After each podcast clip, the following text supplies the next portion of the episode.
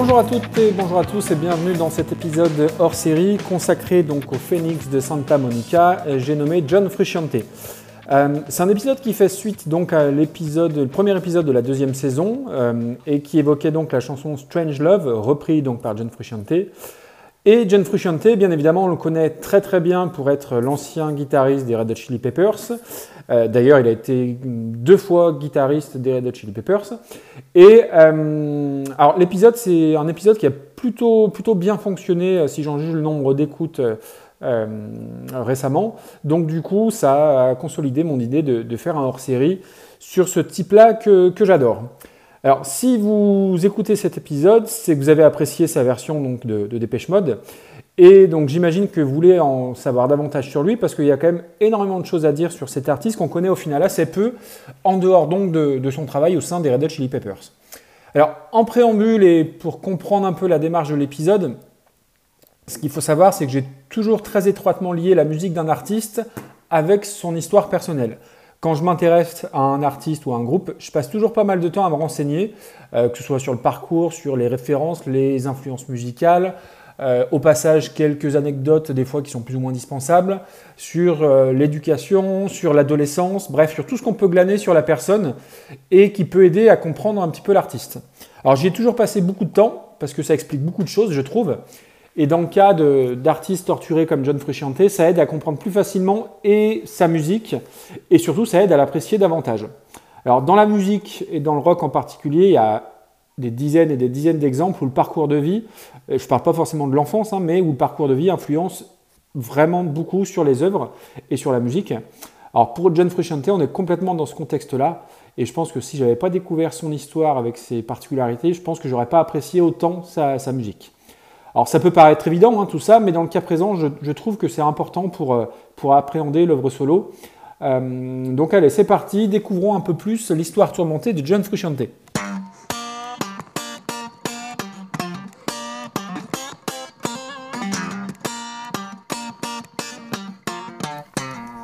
Alors déjà, précisons qu'il n'est pas forcément euh, obligatoire d'être fan des Red Hot pour apprécier la carrière solo de John Frusciante.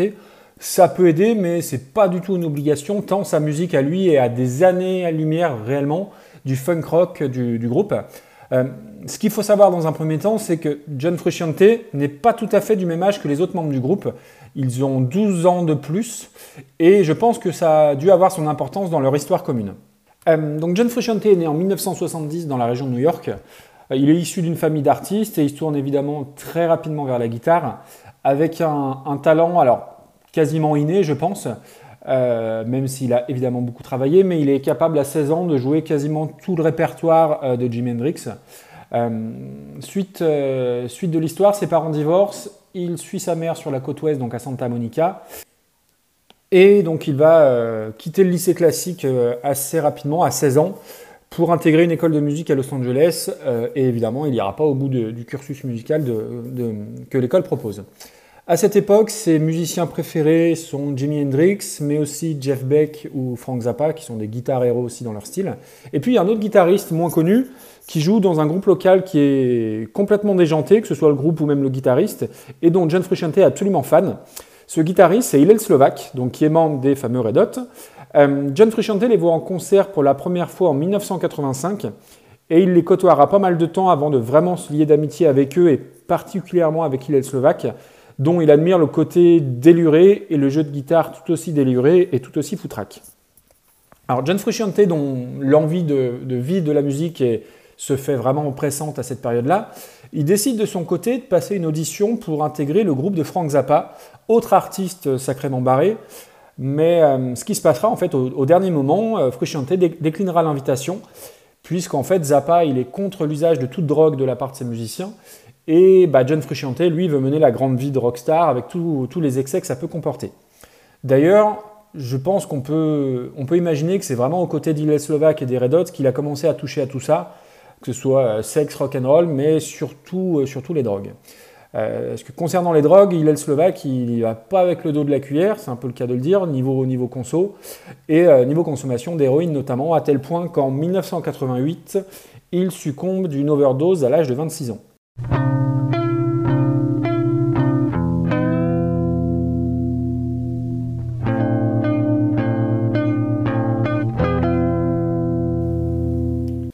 Alors le groupe, bien évidemment, est dévasté. Le batteur du groupe, Jack Irons, inconsolable et choqué, quitte le navire. Et Flea et Kiddis, après une période de deuil et de doute, bah, du coup, veulent continuer l'aventure et, se mettent en recherche d'un nouveau guitariste.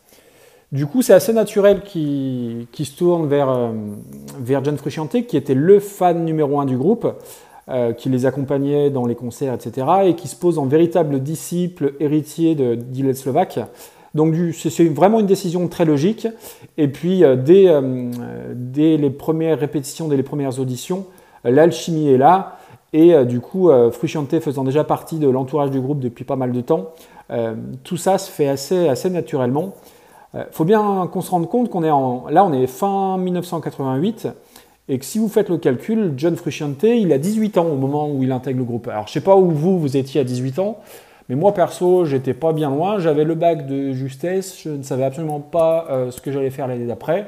Et bah, John Frusciante, lui, à 18 ans, il intègre un groupe de rock déjà euh, bien installé, puisque c'est un groupe qui avait déjà sorti trois albums. Et euh, je le disais tout à l'heure, les, autres membres du groupe avaient un, vécu tout autre puisqu'ils sont plus âgés. Parce que quand Frusciante intègre le groupe, eux, ils ont déjà 30 ans. Et à cet âge-là, 12 ans d'écart, c'est franchement pas rien. Et si Frusciante il a la maturité musicale suffisante, et même bien au-delà, on verra un petit peu plus tard que sur le plan humain, mental et émotionnel, c'est un peu plus compliqué. Donc les quatre Californiens, bah, ils rentrent dans un, en studio pour enregistrer un quatrième album. Après trois premiers essais, on va dire un peu particuliers, vraiment axés euh, rap funk, avec notamment le parrain du funk, George Clinton, qui a, qui a produit leur deuxième album Freaky Style. Et à l'époque, euh, ces albums-là, on, est évidemment très loin euh, du son de Californication ou même d'Under the Bridge.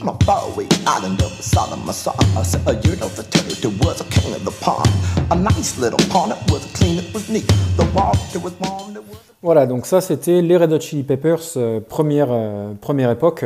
Euh, donc c'est un court extrait de Freaky Style qui s'appelle Yurtle the Turtle. Et on est assez loin du son moderne qu'on peut connaître. Honnêtement, ces trois premiers albums-là, ils ont aujourd'hui quand même super vieilli. Et moi, j'ai un peu de mal à les écouter, clairement.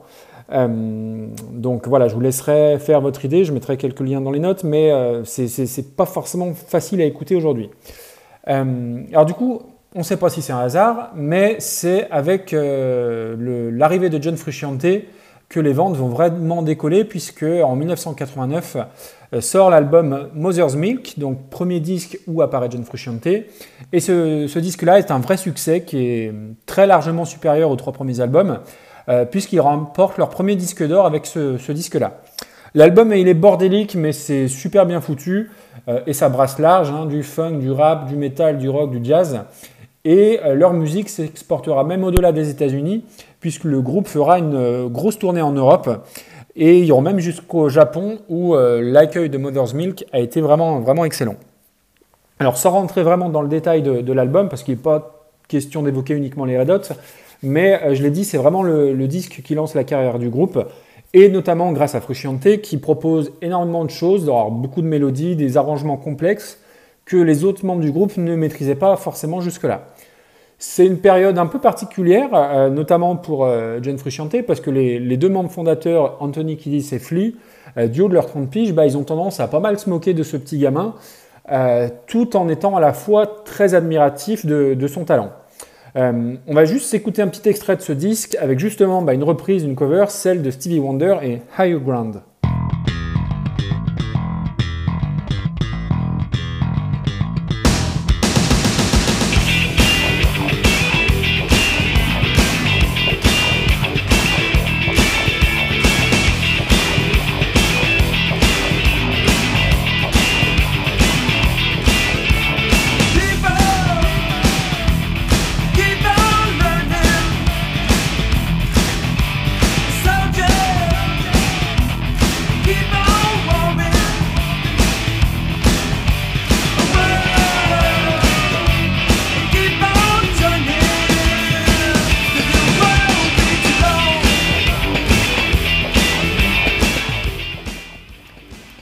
Donc on, sent que la production euh, a un peu pris un, petit coup de tatane, mais on sent l'évolution euh, du groupe, notamment grâce aux, guitares de John Frusciante sur, euh, ce titre-là.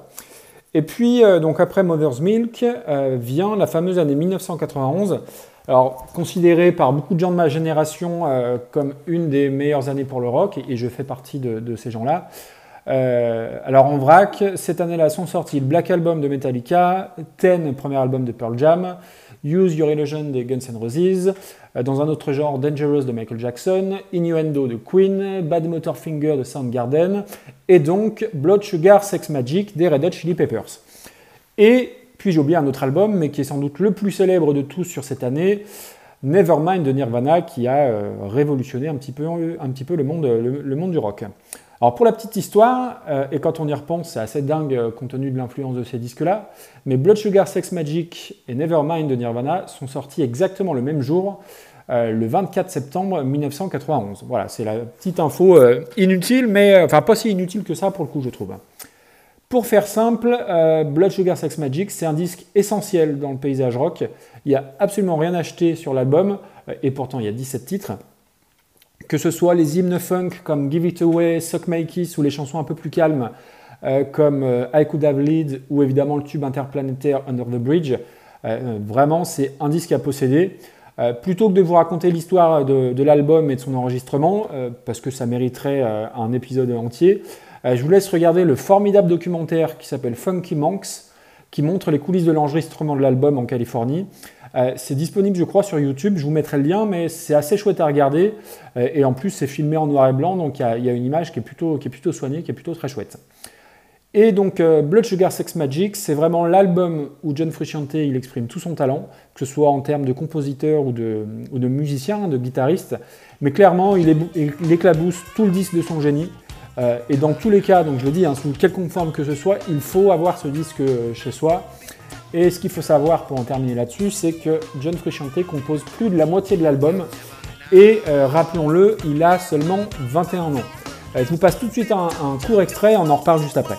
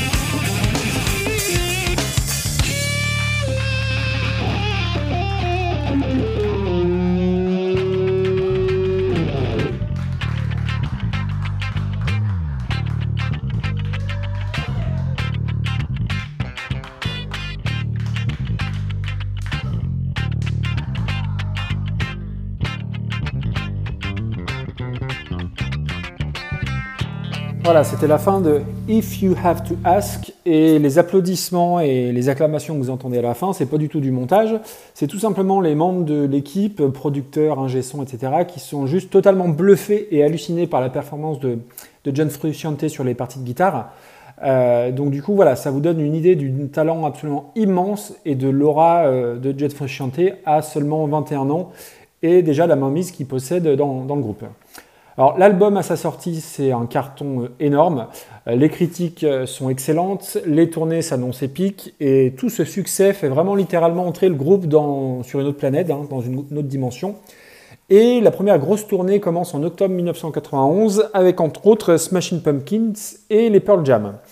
Et même MTV, qui était jusque-là réfractaire à, à diffuser des chansons du groupe, euh, MTV tombe sous le charme et se met à matraquer en boucle, comme les radios d'ailleurs, tous les singles de l'album, dont évidemment Give It Away.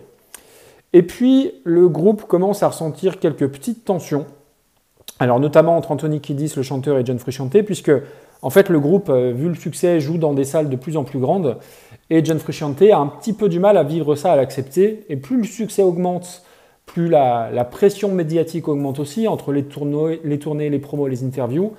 Et petit à petit, bah, John Frusciante euh, perd un peu son enthousiasme et, sa joie de vivre. Alors jusque-là, rien de bien, de bien grave, mais euh, sans doute pas aidé par la consommation de drogue, euh, John Frusciante change, change, petit à petit de comportement. Il devient très parano, il est persuadé qu'il est euh, qu'il est harcelé et puis qu'on l'épie et puis qu'on veut sa mort. Il devient imprévisible sur scène et on atteindra finalement le point de non-retour euh, sur plusieurs concerts où bah, John Frusciante s'abordera volontairement certaines parties de guitare. Ce qui a tendance évidemment à énerver au plus haut point euh, Anthony Kiddis, à qui il n'adresse quasiment plus la parole. Je crois qu'il y a même un, de leurs passages au Saturday Night Live qui est dispo sur YouTube, où entre le chant absolument faux d'Anthony Kiddis et les fausses notes volontaires de John Frusciante, euh, leur prestation, c'est un carnage absolu. Euh, mais malgré tout ça, bon, ils continuent euh, bon gré mal gré. Et ils vont en Australie, ils tournent au Japon. Et puis en 92, en mai 92, ce qui devait arriver arriva. John Frusciante leur annonce qu'il quitte le groupe en leur disant plus ou moins la chose suivante je dois partir, je dois rentrer chez moi absolument, toutes affaires cessantes, je peux plus jouer dans ce groupe. Si je ne quitte pas le groupe, je vais mourir ici et maintenant. Voilà, donc John Frusciante ne fait plus partie des Red Hot Chili Peppers. Il euh, devient clairement héroïnomane, même s'il avait euh, évidemment euh, commencé bien avant sa consommation de drogue.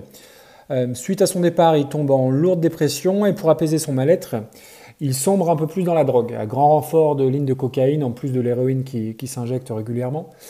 Et là, clairement, c'est la descente aux enfers. Après la dépression, il tombe dans l'automutilation en s'infligeant de, sévères blessures sur les bras, en plus des, piqûres d'héroïne. Euh, et s'il est resté un petit peu en contact, euh, notamment avec Flea, le bassiste des Red Hot, il commence à se marginaliser dangereusement. Euh, il, est resté aussi très proche de l'acteur River Phoenix, donc le frère hein, de, Joaquin. Et River Phoenix va mourir fin 93. Et on peut penser que la perte de son ami peut être un électrochoc par rapport à sa consommation de drogue. Mais c'est complètement le contraire qui va se passer puisque John Frusciante va s'enfoncer encore davantage un peu plus dans ses, addictions. Et la jeune rockstar euh, sautillante de 1991 n'est plus. Euh, John Frusciante est devenu un junkie notoire qui a dilapidé l'essentiel de sa fortune en drogue et qui vit quasi reclus dans sa maison de Los Angeles. Il faut bien se rendre compte qu'on est euh, là en 1994, seulement trois petites années après la sortie de Blood Sugar Sex Magic. Alors ses amis proches ne le laissent pas, tomber, ils l'encouragent à, se remettre à la musique et le poussent à enregistrer un album solo. Parce que s'il s'est enfoncé dans la drogue, John Frusciante ne s'est jamais arrêté de créer, que ce soit des textes, des compositions, des peintures, alors des trucs assez bizarres, assez atypiques, mais qui ont le mérite d'exister euh, dans le marasme de, de l'époque euh, qu'il traverse. Son premier album solo sort tant bien que mal en mars 1994. L'album s'appelle Lades and Usually Just a T-shirt. Et c'est comme on peut s'y attendre un échec cuisant puisque bah, les, ventes elles atteindront péniblement les, 40 000 exemplaires. Faut qu'on s'arrête un moment sur ce disque. C'est un album à ne pas mettre en toutes les oreilles. Alors, c'est très mal enregistré, très mal produit, voire pas produit du tout. Et avant de vraiment se plonger dedans, il faut passer par des, par des étapes intermédiaires, par des sas intermédiaires, sans quoi on se dit Oula, ce truc est complètement inaudible, on ferme tout, merci, au revoir. C'est dans ce sens-là que je pense qu'il faut connaître l'histoire de l'artiste, avec euh, ses forces, ses faiblesses, ses peurs, ses blessures, pour pouvoir accepter l'idée même qu'il s'agisse de musique, et qui plus est de la musique qui provient du même artiste qui nous a tant fait vibrer euh, sur euh, Blood Sugar Sex Magic ou Mother's Milk. Alors l'album, il a zéro, cohérence, si ce n'est celle d'un gars qui part à la dérive. Alors Frusciante ne chante pas, il gémit, euh, c'est de prime abord pas franchement harmonieux. On a la sensation parfois de, bah, collages euh, musicaux plus qu'autre chose, très artisanaux. Les parties de guitare euh, sont assez bancales et il n'y a absolument aucun même début d'arrangement. C'est pas un album qu'on écoute, hein, c'est un album qu'on a tendance à comment dire à, endurer. C'est davantage le cri d'un chat qu'on égorge par moment. Et, pourtant, quand on connaît l'histoire, quand on connaît la suite, on ne peut qu'être touché par autant de fragilité au-delà de la qualité intrinsèque des morceaux. Alors, moi, je parviens pas à détester cet album, je suis sans doute pas très objectif, mais il y a des morceaux qui me remuent les tripes comme peu de morceaux y parviennent.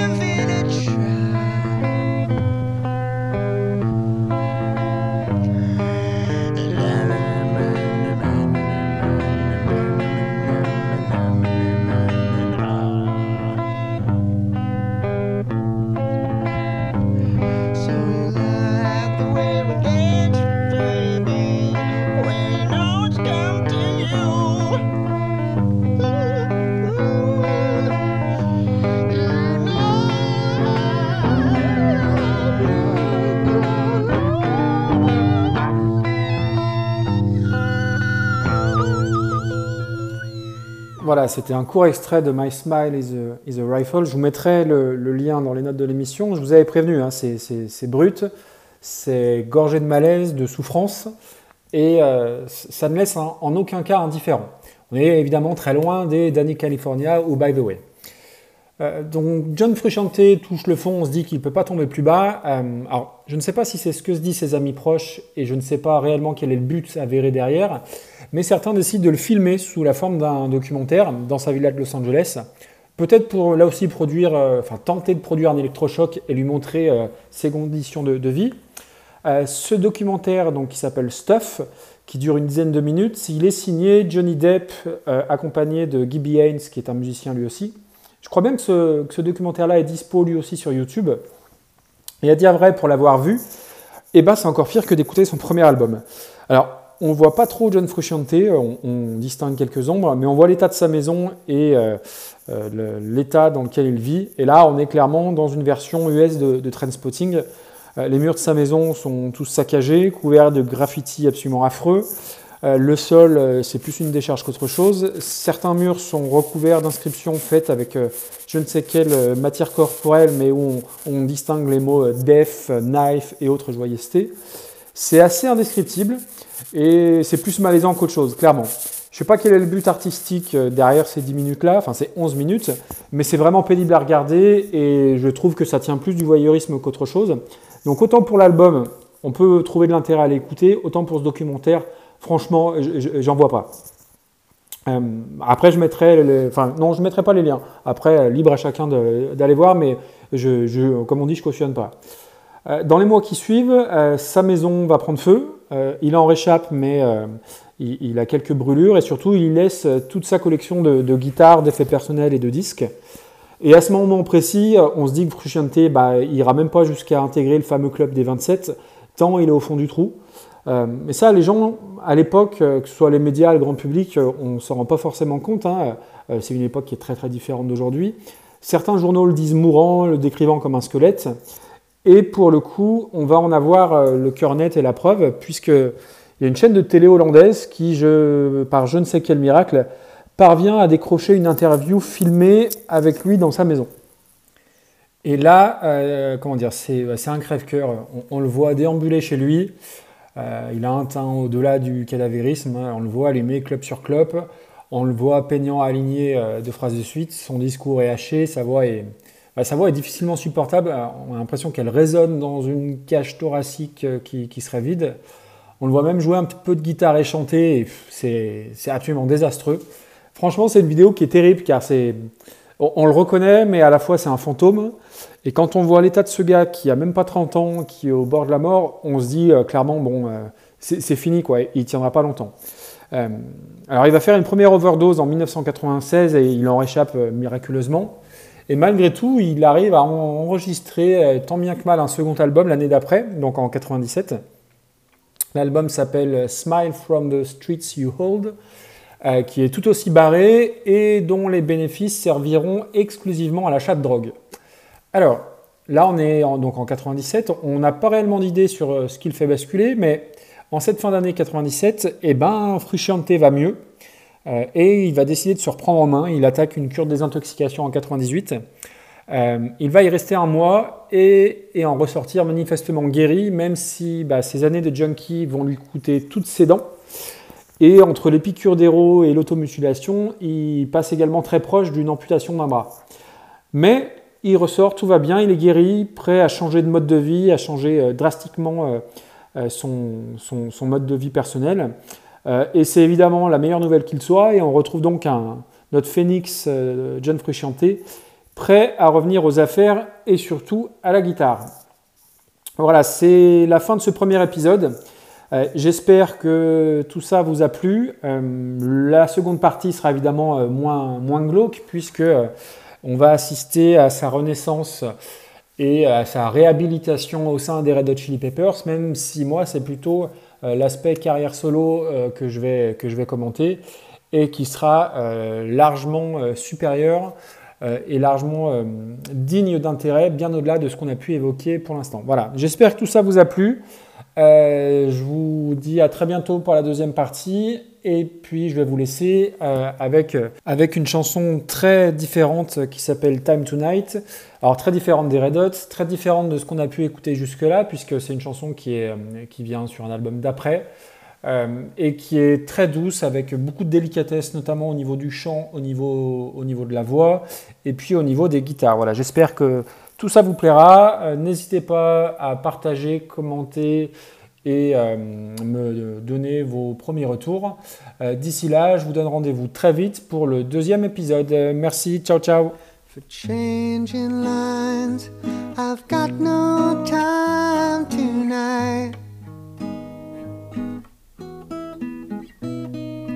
In these times, the wind surpasses the tide.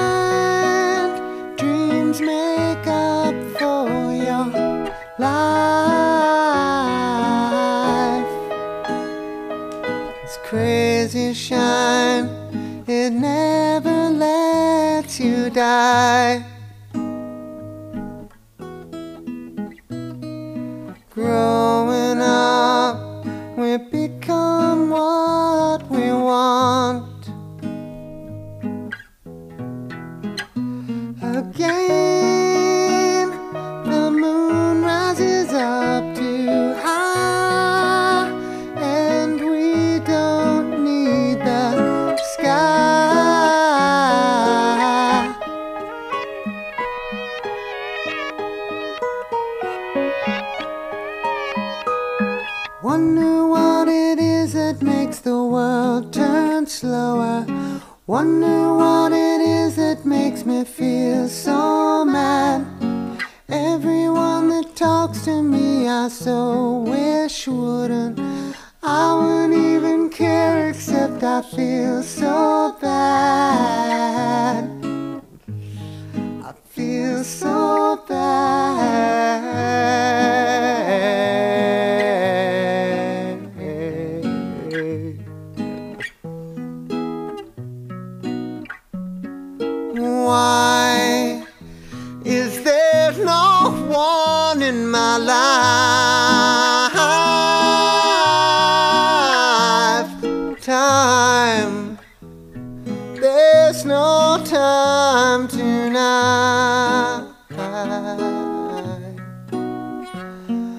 Wide, there's no room to see why.